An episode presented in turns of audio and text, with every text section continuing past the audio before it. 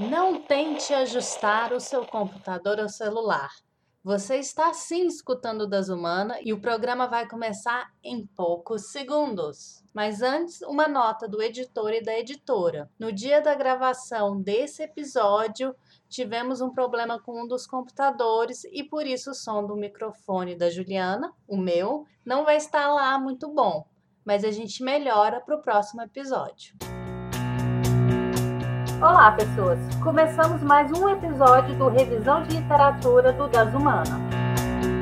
E aí, sentiram a nossa falta durante o recesso? Ou aproveitaram para maratonar todos os episódios do nosso podcast? Aposto que todo mundo estava maratonando ainda mais com esse formato leve do especial de revisão de literatura, quando a gente conversa sobre um livro ou texto que inspirou o nosso entrevistado ou entrevistada. E esse é o terceiro episódio da revisão. E daqui a 15 dias teremos o final desta temporada. E a convidada de hoje é a Rosana Castro. Tudo bem, Rosana? Tudo bem, né? Na medida do possível de uma pandemia, tudo indo bem. E com vocês, tudo bem? Tudo ótimo na medida pandêmica, né? Seja bem-vindo. A Rosana é doutora e mestra em antropologia social pela Universidade de Brasília e tem estágio de pós-doutoramento pelo Instituto de Medicina Social da Universidade Estadual do Rio de Janeiro. E no episódio de hoje a gente vai conversar sobre a tese da Sueli Carneiro, a construção do outro como não ser, como fundamento do ser.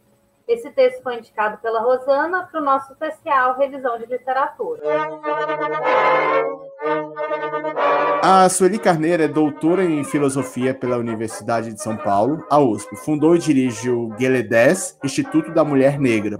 Ela é reconhecida por sua atuação antirracista e no feminismo negro. É escritora e seus livros mais recentes são Escritos de uma Vida e Racismo, Sexismo e Desigualdade no Brasil. Ela é mega premiada, recebeu os prêmios especial Vladimir Herzog, Itaú Cultural 30 anos, Benedito Galvão, Direitos Humanos da República Francesa e Berta Lutz. Rosana, conta pra gente como é que você se deparou com a tese da Sueli e quais os impactos que ela teve na sua pesquisa. Eu quero começar agradecendo pelo convite, estou muito feliz de estar aqui. Eu gosto muito de revisões de literatura, mas acho que é um tipo de trabalho acadêmico muito subvalorizado, que as pessoas têm preguiça de fazer, trabalhoso, é cansativo. Eu acho um trabalho mega importante e é super interessante fazer isso num formato de podcast. Que ideia fantástica de a gente poder falar sobre algumas referências que inspiram, né, e que são aportes teóricos, metodológicos, muitas vezes, para os nossos trabalhos. Então, estou muito feliz, assim, de estar aqui. E para falar do trabalho da Sueli, eu conheci o trabalho da Sueli, é, eu já tinha ouvido falar da Sueli Carneiro nos espaços de militância antirracista, sobretudo dentro da universidade, mas eu só vim a ler o trabalho da Sueli Carneiro no finalzinho do meu doutorado, então eu acho um conhecimento extremamente tardio do trabalho dela, e porque eu fui fazer uma disciplina com o professor Anderson Flor do Nascimento, professor do Departamento de Filosofia, que é um cara que tem um peso muito importante também na minha formação. E ele fez um curso sobre racismo, epistemicídio e necropolítica, em que a gente leu o trabalho da Sueli Carneiro, essa tese, e o trabalho do Achille Mbembe, que é um autor muito importante hoje em dia pelo conceito de necropolítica. Imagino que muitos conheçam hoje em dia, sobretudo por conta do, do contexto da pandemia. E quando eu conheci esse texto, foi um impacto muito grande, porque eu acho que a Sueli ela faz dois trabalhos teóricos muito importantes. O primeiro é o dialogar com os conceitos de um autor muito famoso e acionado nas ciências sociais, nas ciências humanas, de uma maneira geral, que é o Foucault. Ela aciona o Foucault de uma maneira muito, muito precisa, que é mostrando onde ele é potente para falar da questão do racismo e onde ele tem limitações, onde ela faz o segundo trabalho teórico dela, que é desenvolver o conceito de dispositivo de racialidade, que eu acho que é um conceito super importante, já que o Foucault não lidou com o problema do racismo antinegro no trabalho dele, que é uma questão fundamental para a gente pensar, na minha leitura, qualquer fenômeno social no Brasil. Então, é uma autora que tem um impacto muito grande na minha formação, de uma maneira geral, porque eu acho que ela me ensina a mobilizar um autor muito clássico de uma maneira extremamente potente, mas ela também dá a contribuição dela de mostrar onde o Foucault não está, embora ele seja muito presente na teoria social. Eu queria já, de antemão, pedir para você explicar um pouco do próprio conceito de dispositivo para o Foucault e como isso se transforma, de fato, na visão aí da Sueli, em dispositivo de racialidade. O professor Anderson Flor, né, ele falava, né, existe o Foucault e o Foucault da Sueli. É, eu lembro das, das aulas dele ele comentando isso. Então, comentando assim um pouco do Foucault, da Sueli, ela fala do dispositivo de uma maneira, claro, acho que essa apropria de uma maneira muito, muito precisa do conceito do Foucault, que é pensar um conjunto muito amplo de interações, instituições e discursos que se articulam de modo a promover um certo efeito. De uma maneira bem geral, então, assim, quando está falando de dispositivo, o Foucault está falando de leis, de campos disciplinares, de modos de produção de conhecimento, de sujeitos, modos de produção de subjetividade, tudo isso são articulações que, em conjunto, fala que a rede formada por esses elementos forma um dispositivo. E ele trabalhou, ao longo da trajetória dele, com alguns dispositivos, o dispositivo da loucura e o da sexualidade. Então, por exemplo, da loucura tem como efeito, assim, mais evidente, o de produzir o louco. A figura do louco é uma figura que tem uma história muito específica. E um dos efeitos da produção do sujeito louco e da ideia de loucura é a contraparte da produção da ideia da normalidade e do sujeito normal. E tem todo um campo de saberes que se articula nesse dispositivo, que é, por exemplo, o campo da psiquiatria, e aí todo um conjunto de arquiteturas também afeitas a esse campo, por exemplo, os manicômios, etc. Então, Foucault está interessado em toda essa composição como um grande dispositivo que vão compor a loucura. A loucura não é só uma ideia, um diagnóstico, né? O diagnóstico é um componente do dispositivo. E a Sueli, ela vai acionar essa ideia de dispositivo para pensar que se a gente, por exemplo, coloca em questão o caso do Brasil e o modo como as relações raciais se formaram aqui, ela vai tentar entender isso por meio desse aparato teórico do dispositivo. Né? A gente não tem um quadro de desigualdade racial que, por exemplo, seria explicado por um suposto complexo de inferioridade negra, por exemplo, que é um problema que um filósofo muito importante, né, pensamento negro encarou no trabalho dele, que é o Francis Fanon. Eu sou conhecido como Davidson Incossi, sou doutor em sociologia. Bom, e pesquiso Fanon. Quando os, os europeus estão falando do que é ser humano, eles estão falando deles. Então, uma primeira questão é que os europeus são narcisistas para o Fanon, porque a definição deles de humano, na verdade, é uma definição de uma parte dos humanos, no caso a Europa. Mas ao definir essa humanidade, que não é humanidade, é, ele define, ele fragmenta de novo. Ele diz que a humanidade é a razão, é civilização, é tecnologia, é cultura, é religião, é Estado, isso que compõe o que há de mais desenvolvido na humanidade. Ah, e, mas e o corpo? Ah, o corpo é algo que a gente tem que dominar. Só que ao mesmo tempo, na medida que o europeu define o branco como critério de humano, fica uma pergunta: e quem não é branco? Se o branco é expressão do que é humano, quem não é branco não é tão humano assim. Para me humanizar, eu preciso embranquecer. Não se trata, por exemplo, de um complexo de inferioridade. Ela vai falar, ela vai entender, né, que, bom, a gente chegou no modo de organização da vida social que a gente tem por operação de um certo dispositivo. Aí volta, dispositivo o quê? Leis, instituições, campos de conhecimento, modos de distribuição das pessoas no espaço, nas cidades e etc., e modos de, de produção de representações sobre essas pessoas, tudo isso é componente de um certo dispositivo. E esse dispositivo seria o que ela chama de dispositivo da racialidade. Esse dispositivo que, assim como a loucura vai distribuir as pessoas, por exemplo, entre normal e louco, falar nesses termos, o da racialidade vai distribuir as pessoas entre negras e brancas e com todas as intercorrências que isso tem, né?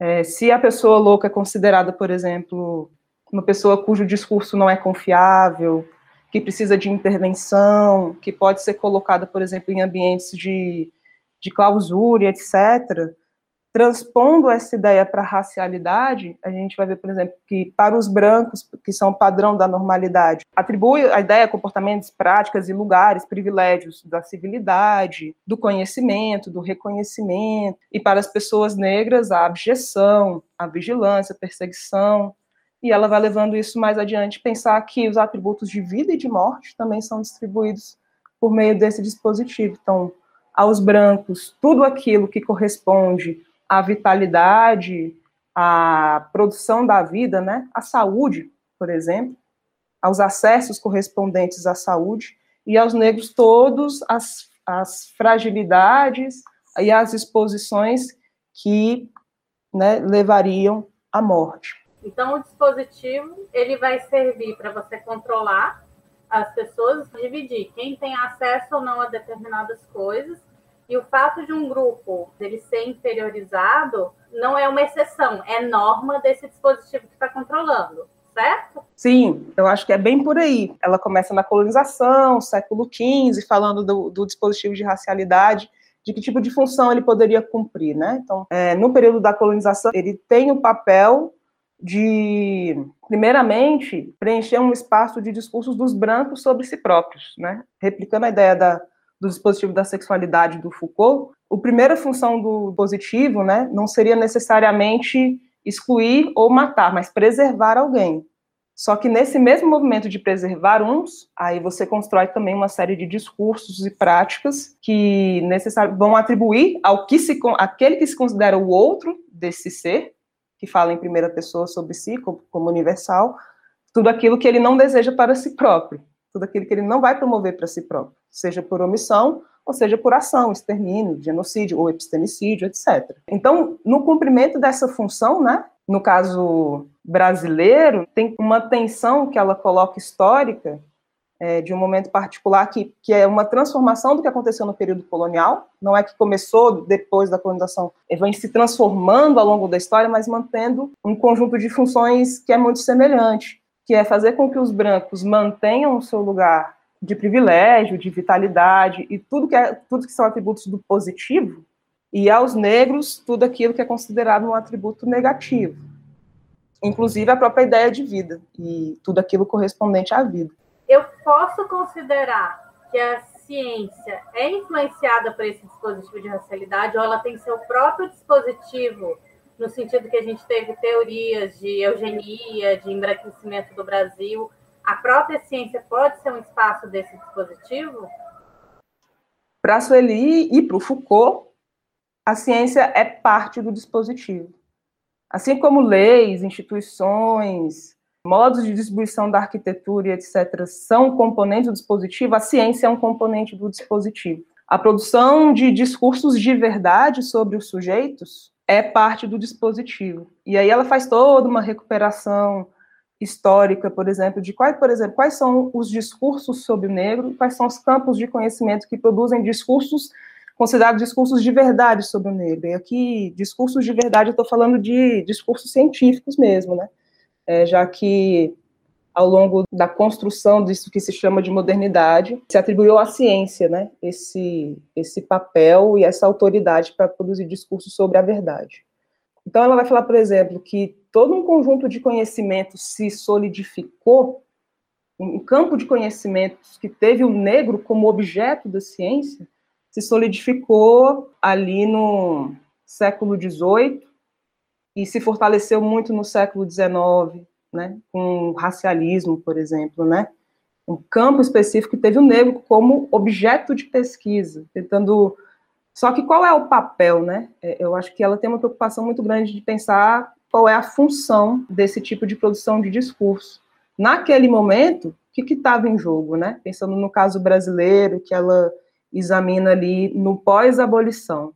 Né? O que estava em jogo ali? O que fazer com essa população que já não vai ser mais considerada é, coisa ou mercadoria? Como entender esses sujeitos nessa nova composição pós-abolição? Em algum momento ela fala, né? O negro deixa de ser objeto de trabalho para ser objeto da ciência. Só que o discurso que a ciência produzia estava baseado numa ideia de que existiam diferenças inatas entre negros e brancos que colocavam negros em posições de inferioridade. Isso era dado. Então, a produção científica estava voltada, sobretudo, para entender os motivos, digamos assim, as razões da inferioridade do negro. Então, vejam que a ideia de inferioridade ela estava dada. E aí todo, é, todo toda uma produção de conhecimento dentro no, no, do Brasil, por exemplo, da psiquiatria, da criminologia, da antropologia, que é a minha área de formação, da sociologia, da medicina, e aí não só no Brasil, mas em outros países do mundo, É, todo um campo de conhecimento se formou tendo o negro como objeto, mas tendo também como pergunta fundamental entender os motivos, as razões, as bases biológicas, históricas, culturais, quaisquer que sejam, da inferioridade do negro.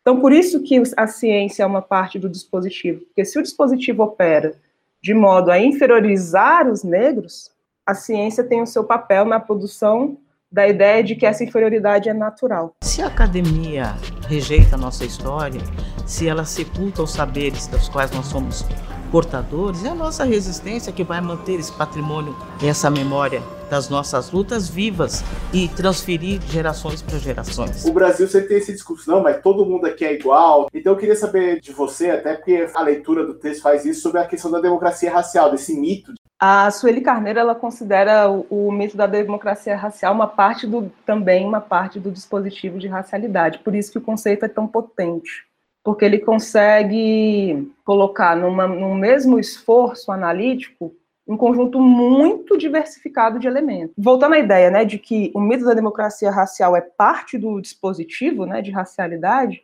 ela está pensando, primeiro, como que esse discurso emergiu do ponto de vista histórico, então isso é muito interessante, e aí, assim como Foucault faz, ela está pensando em períodos históricos, não uma data, né, é, não é o dia tal, o mês tal, o ano tal, mas um período no qual esse discurso emergiu e conseguiu produzir um conjunto de efeitos na conjugação com os outros elementos do dispositivo. Qual que é o mito da democracia racial, né, que, que a gente tanto critica? Acho que ele tem dois grandes pilares. Primeiro, aqui todo mundo é igual, aqui a gente não tem racismo, e aí o grande contraponto seria os Estados Unidos e a África do Sul. Não, lá as pessoas separaram, aqui a gente não separou, que é uma grande falácia, que a gente separa sim, Basta ver onde está a população negra nos ambientes urbanos, em sua maioria, onde está a população branca nos ambientes urbanos. Se a gente olhar para o Brasil, a segregação racial é absurda. A gente não teve leis, mas que a gente separou, separou. E aí, como eu disse também, né, um pouquinho mais para trás, esses modos de separação no espaço são efeitos de operação de um dispositivo de racialidade. O segundo elemento seria essa ideia de que no Brasil todo mundo é igual porque todo mundo é mestiço. E aí entra numa parte mais ardilosa desse mito, que é que, ah, porque como no Brasil o nosso mito fundador é dessa junção de povos africanos, europeus e indígenas, esse mito, em certa forma, seria, ele, ele formaria então que nessa grande mistura não dá mais para saber quem é branco, quem é negro e quem é indígena. Todo mundo pode reivindicar a identidade que quiser, o que é um grande absurdo. Afinal de contas, é absolutamente reconhecível, é, não só do ponto de vista estatístico, mas do ponto de vista das interações né, interpessoais, como que a cor da pele e todos os outros traços fenotípicos operam no modo de separar determinados sujeitos aqui ou ali acessando aquilo, não acessando aquilo outro, né? Uma das outras potências, né, do conceito de dispositivo de racialidade é identificar que, para além dos discursos, os modos de produção de silêncio também são operações do dispositivo. Por que, que isso é importante para a? Porque ela fala que o mito da democracia racial, ele opera de um jeito que ele produz um silenciamento sobre a questão racial. Eu não sei vocês, mas eu não discuti a questão racial na minha escola até eu chegar na universidade, a não ser nos momentos em que havia uma grande celebração sobre a fundação do Brasil, como essa junção de povos africanos, europeus e indígenas. Eu me lembro nitidamente de, sei lá, estar na escolinha e vamos ter uma apresentação no dia 22 de abril, como se fosse esse dia de grande celebração essa marca histórica, na verdade, de um grande confronto colonial, mas na escola, o dia 22 de abril era celebrado com algumas pessoas fazendo absurdos de apropriações culturais, celebrando uma ideia de mistura. Eu aprendi o mito da democracia racial na escola, sim, mas eu não aprendi na escola que o racismo é um problema, que ele faz parte da nossa história, que ele mata. Não, na escola era todo mundo igual, mesmo que eu fosse tratado de uma maneira muito diferente dos colegas brancos. Na prática, a gente aprende esse mito e também aprende que falar de raça é feio, causa problema, deixa as pessoas desconfortáveis, é uma questão que não deve ser levantada. Quem fala sobre isso está dizendo que as pessoas não são iguais, é, e não levantando um problema social, histórico, político muito concreto. Então, acho que a Sueli ela tem a perspicácia de trazer para a gente a ideia de que o mito da democracia racial opera por meio da produção do, do silenciamento da gravidade do problema racial que a gente vive no Brasil.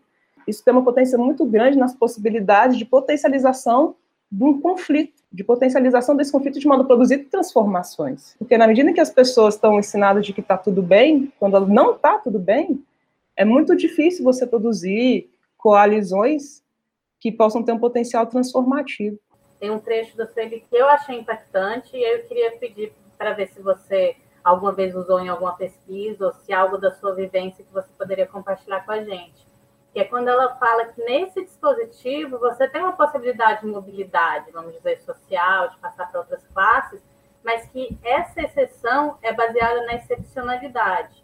Me fez muito lembrar quando a menina Agatha morreu no Complexo Alemão, o avô dela no enterro falando que quem eles mataram era uma menina estudiosa que falava inglês, que fazia balé. Ela precisava ser excepcional para ter o direito à vida.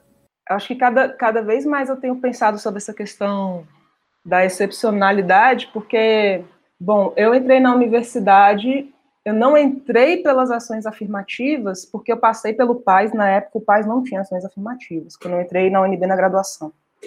Então, mas eu vivi um momento em que a universidade estava estava na segunda turma das ações afirmativas, então era um momento de muita efervescência desse debate, porque era um debate novo que estava promovendo as primeiras transformações ali.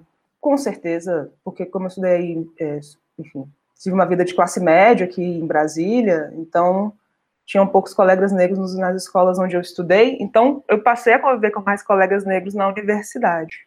Só que é muito impressionante perceber como a gente vai vendo menos colegas negros à medida que a gente vai indo para as etapas seguintes da formação, né? Para quem faz essa opção, quem tem essa possibilidade de fazer, como eu tive. Então, eu fiz graduação, mestrado, doutorado e fiz o estágio de pós-doutorado. E a cada etapa a gente vai vendo menos colegas negros, compartilhando menos espaços com colegas negros o que coloca pessoas que estão nessa posição num lugar muito complicado, que é esse lugar excepcional, que é um lugar muito solitário, porque é isso, novamente, né? A possibilidade de produção de, de transformação tem a ver com, com a produção de coalizões, de, de relações, de um coletivo, né? Muito difícil você produzir transformações em enfrentamentos estando solitário, muito mais difícil de, de acontecer. Pessoas que fazem essa leitura, que eu acho também muito perspicaz da excepcionalidade, Sueli Carneiro fala isso, Patrícia Hill Collins, que é uma feminista negra estadunidense, fala sobre isso. Eu li recentemente um trabalho da Zora Hurston, que é uma antropóloga estadunidense também, é, que fala sobre isso. A excepcionalidade, ela opera para o dispositivo, porque acho que tem a ver com algo que é atribuir uma série de aspectos positivos que seriam excepcionais para aquela pessoa, porque ela é negra.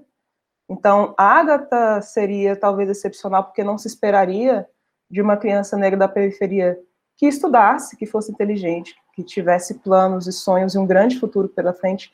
Não é essa a leitura que se faz de pessoas negras no Brasil, inclusive crianças é muito triste, assim, de certa forma, verificar o quanto, o quanto isso persiste, né, nesse, nesse contexto, mesmo no contexto de grandíssima tragédia. Por outro lado, tem a questão de como essa excepcionalidade dificulta né, a produção de certas transformações e colabora para o próprio dispositivo na medida em que neutraliza esse potencial conflitivo. A Zora Huston, num texto que chama The Pet Negro System, ela fala exatamente isso. Que na medida em que a branquitude adota um negro excepcional e atribui a este negro excepcional aquilo que ela considera impossível para a coletividade negra, neutraliza o potencial coletivo transformativo do conflito racial. E a gente vê isso em outros exemplos, assim, é muito comum quando se levanta a questão do racismo em algum espaço, por exemplo, ah, existem poucos negros nas posições tais e quais. Vamos pensar aqui o caso do Supremo, né? Que é um, um lugar extremamente difícil de ser alcançado na carreira. Muito do potencial de potencial produtivo mesmo, né? de você dizer, olha, é muito visível o racismo no Brasil quando a gente vê que só teve um ministro do Supremo Tribunal Federal negro. E a resposta era, ah, mas tem um. Como se um fosse representativo e suficiente, mas ao mesmo tempo excepcional, pois ele não diz da coletividade negra. O ministro do Supremo Tribunal Federal, Luiz Roberto Barroso, pede desculpas por ter chamado o ex-presidente da corte, Joaquim Barbosa, de negro de primeira linha. Pretendi fazer referência de que ele se tornou um acadêmico negro de primeira linha primeira linha se referia como intuitivo a acadêmico e a referência a negro era para celebrar uma pessoa que havia rompido o cerco da subalternidade, chegando ao topo da vida acadêmica. Manifestei-me de modo infeliz e utilizei a expressão aspas negro de primeira linha, fecho aspas. Não há brancos ou negros de primeira linha, porque as pessoas são todas iguais em dignidade e direitos, sendo merecedoras do mesmo respeito e consideração. Estava pensando que quando você falou da questão, por exemplo, da academia, é um lugar extremamente branco, né? Assim, a minha pergunta é se isso também tem a ver com epistemicídio. A Sueli Carneiro ela desenvolve uma ideia que o Boaventura de Souza Santos não desenvolveu, né? Então, esse termo epistemicídio, ela atribui a ele, mas ela desenvolve de uma maneira muito mais profunda. O que seria epistemicídio, né? São esses modos de produção de morte das possibilidades de produção de conhecimento de pessoas negras e indígenas, é a desqualificação do seu modo de produção de conhecimento e dos seus próprios conhecimentos, e a desqualificação dos próprios sujeitos produtores desse conhecimento, que é mais também uma contribuição importante do pensamento da Sueli Carneiro. Se não existe saber sem poder, ela referenciaria o Foucault, também não existe saber sem sujeito, e nem sujeito sem corpo, corpo sem significado. Quando a gente fala de epistemicídio, está se falando também de todos esses elementos. É o conhecimento, é a forma de produção de conhecimento, são os modos de enunciação desse conhecimento e os sujeitos produtores desse conhecimento. Como a gente estava falando um pouco antes, né? Se o discurso que enuncia a verdade legitimada né, na modernidade. A ciência é produzida por certos sujeitos que são, em sua grande maioria, historicamente, homens brancos.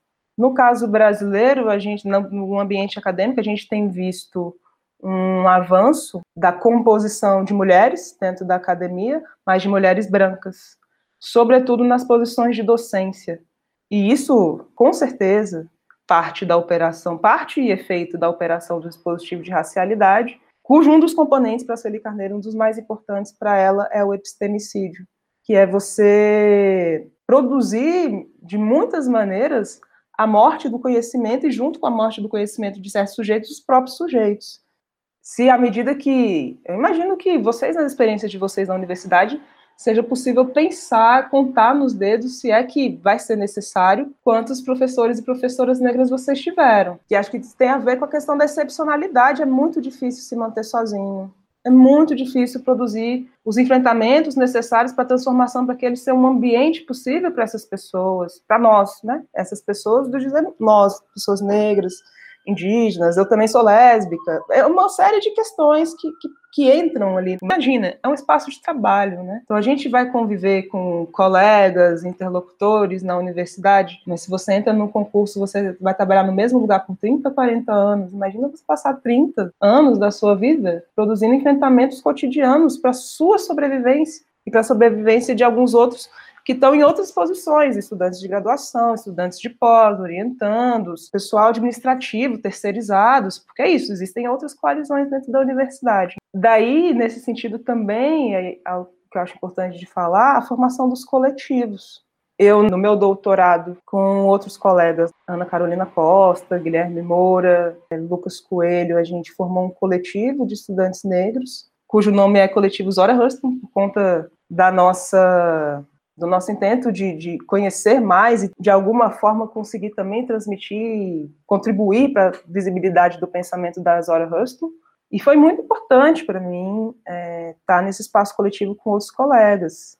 Eu tinha colegas negros na pós-graduação, que é isso, coletivamente a gente conseguia produzir os nossos espaços também de, de troca de experiências, de troca de conhecimento, de falar sobre as nossas pesquisas, de trocar referências que não são não eram referências que a gente tinha na sala de aula, ler autores negros e autoras negras é um processo que normalmente a gente fazia por fora ou em outras disciplinas, fora do meu departamento.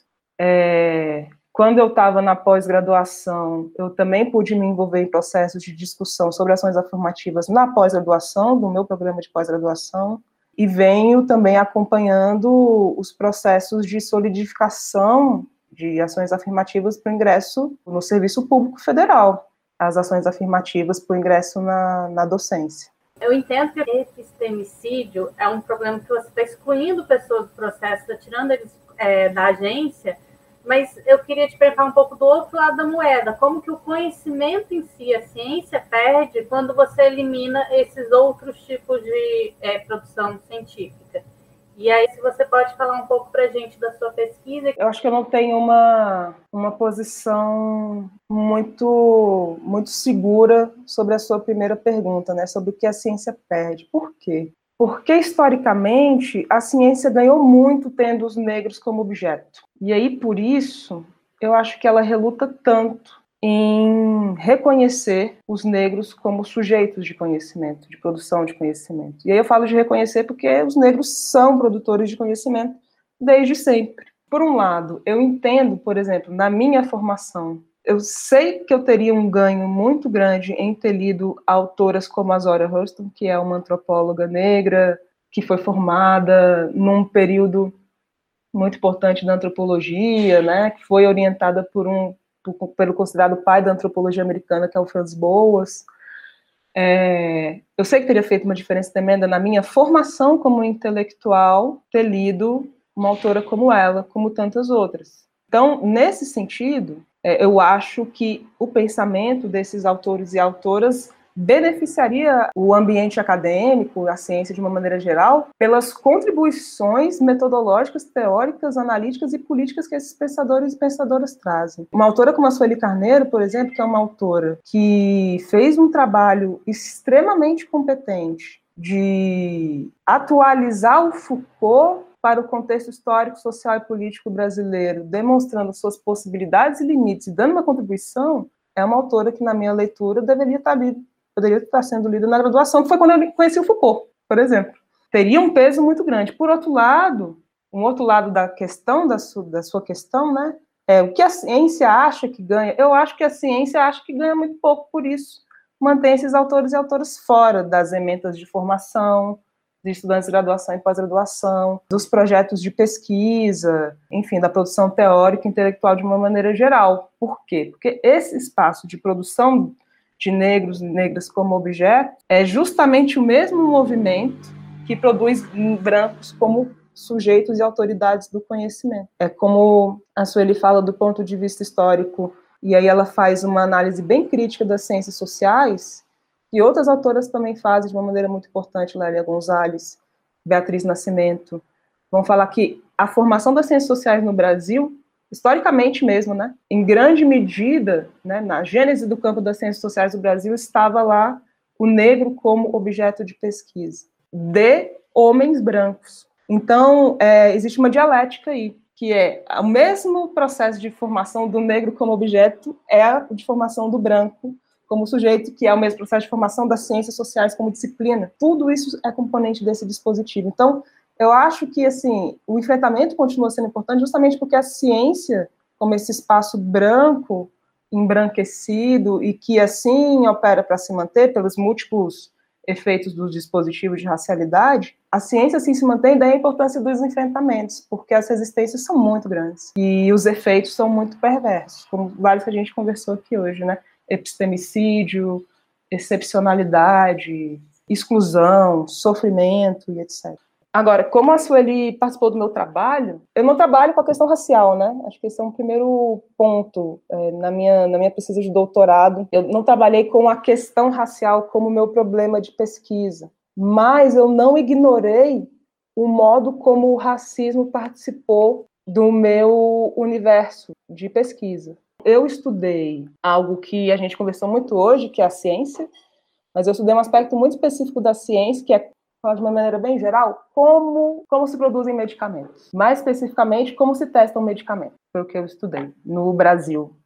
mas pensando que o Brasil faz parte de um sistema global, então eu estudei é, como se dão os fluxos de testes de medicamentos para o Brasil, pensando que grande parte desses estudos não são estudos produzidos por universidades brasileiras, mas são estudos produzidos por laboratórios farmacêuticos multinacionais que procuram o Brasil é, como esse espaço de fazer esses estudos. Pensando, por exemplo, o caso da Covid-19, né, que eu acho que está bem fresco e na verdade, presente na nossa vida, né? Se vocês lembrarem, lá para acho que abril, maio do ano passado, começaram a chegar muitos testes de vacinas aqui no Brasil, vocês lembram? E por que que esses testes vieram para cá? Os testes vieram para cá porque tinha muita gente com Covid aqui. Eu estranho isso muito, né? Na verdade, é, o que eu mais problematizo no meu trabalho. Que movimento é esse de, como diz uma autora americana, historiadora, né? A Brit Hussert, ela diz que isso é um movimento da, de operação da dialética da iniquidade e da inovação. Para produzir uma nova vacina era necessário ir onde mais havia pessoas doentes. E aí as pessoas procuraram o Brasil.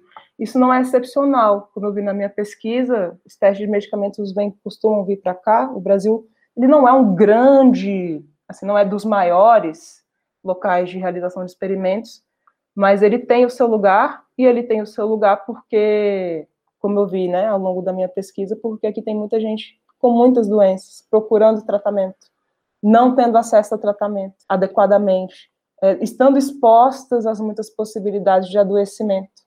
E ao longo da minha pesquisa era impossível não verificar como isso estava relacionado ao racismo.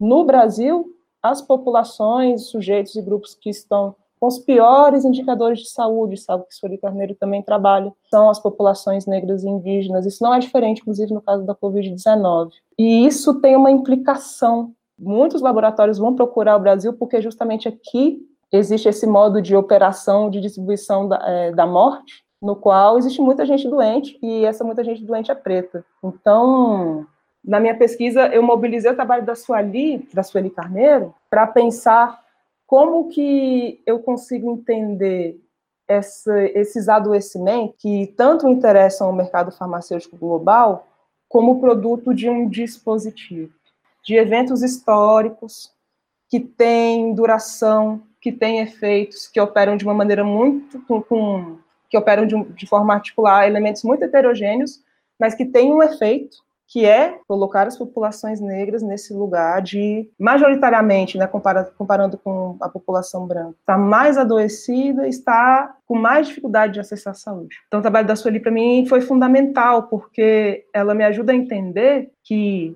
na produção, por exemplo, de um produto de saúde, que tem tudo, todos os atributos né, relacionados à longevidade, qualidade de vida, proteção, imunização, em, dentro desses artefatos tecnológicos está embutido os processos de produção de iniquidade, de falta de acesso, das precariedades do sistema de saúde, das decisões políticas que são tomadas ou que são deixadas de ser tomadas, do modo de ocultamento da operação do racismo e nas dificuldades que essas populações estão tendo em, em ter os seus direitos respeitados e preservados. Bem, agradecer a sua participação, por você ter compartilhado essas ideias com a gente. Gente, eu que agradeço, obrigadão. Eu gosto muito de, de falar sobre o trabalho da Sueli Carneiro, é um trabalho muito importante para mim, acho que muito importante para a teoria social brasileira. Espero que quem esteja nos ouvindo busque. O trabalho dela, tese de doutorado, está disponível na Entrega Online, vale muito a pena conferir. Obrigadão, gente.